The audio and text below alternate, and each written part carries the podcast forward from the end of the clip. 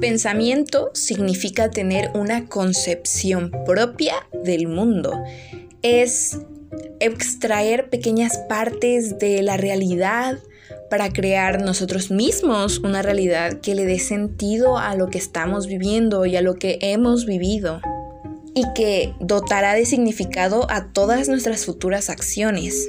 Se forma a través de los años, de la experiencia, del contexto familiar, social y económico.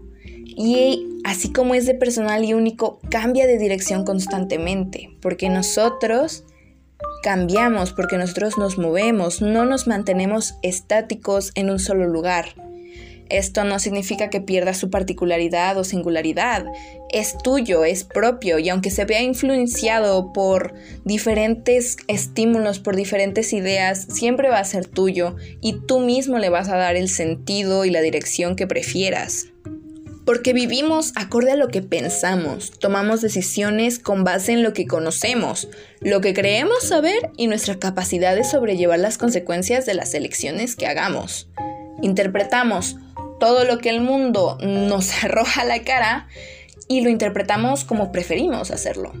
Así perpetuamos una identidad y un modo de ser que nos insertan en el flujo de la vida social. Hay una necesidad de nosotros por crear y generar una interacción con el mundo que nos rodea, aunque a veces no sabemos por qué o para qué generar esta interacción. Y de esta necesidad han salido muchísimas formas de conectarnos los unos con los otros, de relacionarnos, lo que ha llevado a que nosotros tengamos la sensación de que hoy existen espacios para todos. Pero la verdad es que no, la verdad es que existen espacios para casi todos. Es este casi, es este pero en la oración lo que hace que generemos un debate. Un debate que es la razón por la que no pensamos lo mismo.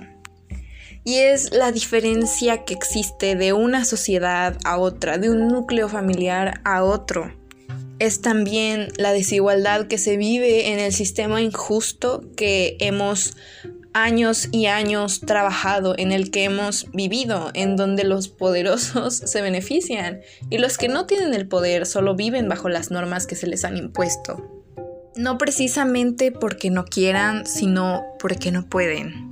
No hay una sola razón para ello, no hay una sola dirección a la que podamos apuntar y culpar, porque esto nos llevaría a tener pensamientos como que la pobreza solo es un problema de dinero.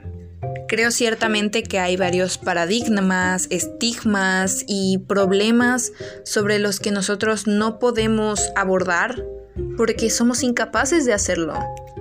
El simple hecho de dudar de tu realidad, de lo que haces, es difícil. Preguntarte por qué haces lo que haces, por qué crees lo que crees, es tan difícil como lo es responder a la pregunta una vez que te la haces múltiples veces y te das cuenta que tienes mucho y nada que decir.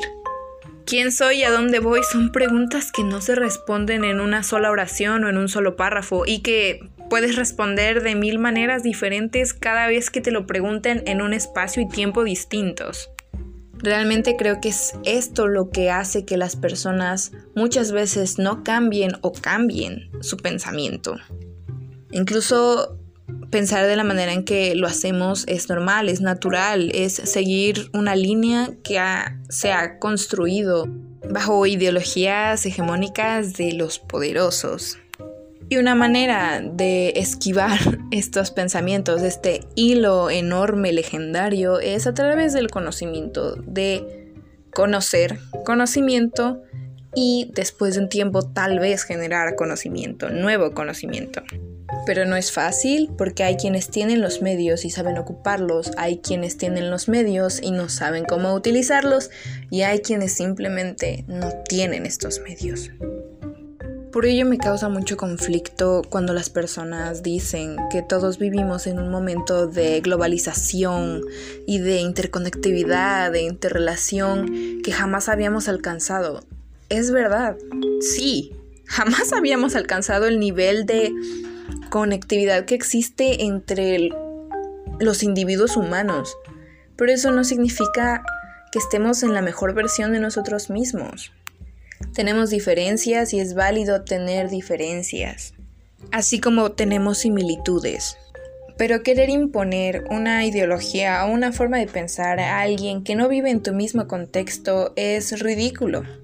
Porque tal vez la forma en que yo vivo no es la misma forma en la que una persona de otro continente sea capaz de contrarrestar su realidad y todo lo que esto implica. Este sentimiento de que hoy estoy más cerca del otro sin tocarlo está siendo un poco falso, porque lo único que nos impulsa es a simpatizar, no a empatizar. La empatía funciona mejor que la simpatía porque nos impulsa a realmente hacer cosas, a hacer cambios, a preocuparnos por el otro, no solo a sentir afecto o compasión.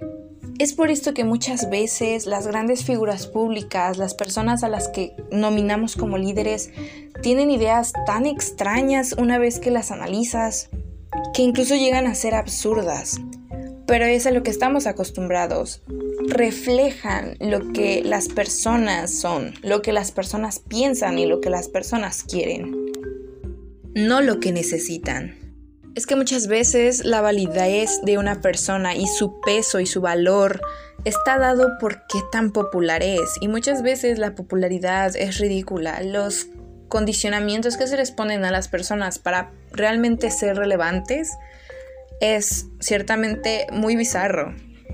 Cánones de belleza, estatus y autoridad son ciertamente estúpidos y sin sentido. Pero hay tantos estímulos, hay tantas ideas arquetípicas de que así es un líder y así debe ser, que nosotros lo creemos, lo tomamos como nuestro, cuando no es así, cuando muchas veces no evaluamos lo que es nuevo porque es nuevo, porque le tenemos miedo. Una novedad siempre va a sentar las bases para construir sobre ella, y depende de nosotros y de cómo pensamos si nosotros vamos a tomar las nuevas herramientas que la tecnología y que el mundo está creando para poder cambiar precisamente la vida no solo de nosotros, sino de todos aquellos que nos rodean y que viven en un sistema realmente injusto y opresor, discriminante y marginal. Queda en nosotros hacernos cargo de todas las formas en que nosotros podemos utilizar herramientas para llegar al conocimiento. Si tenemos el privilegio y la confianza y la capacidad de utilizar todos estos medios, hagámoslo sin miedo, siempre sabiendo que el futuro se encuentra detrás de una puerta desconocida.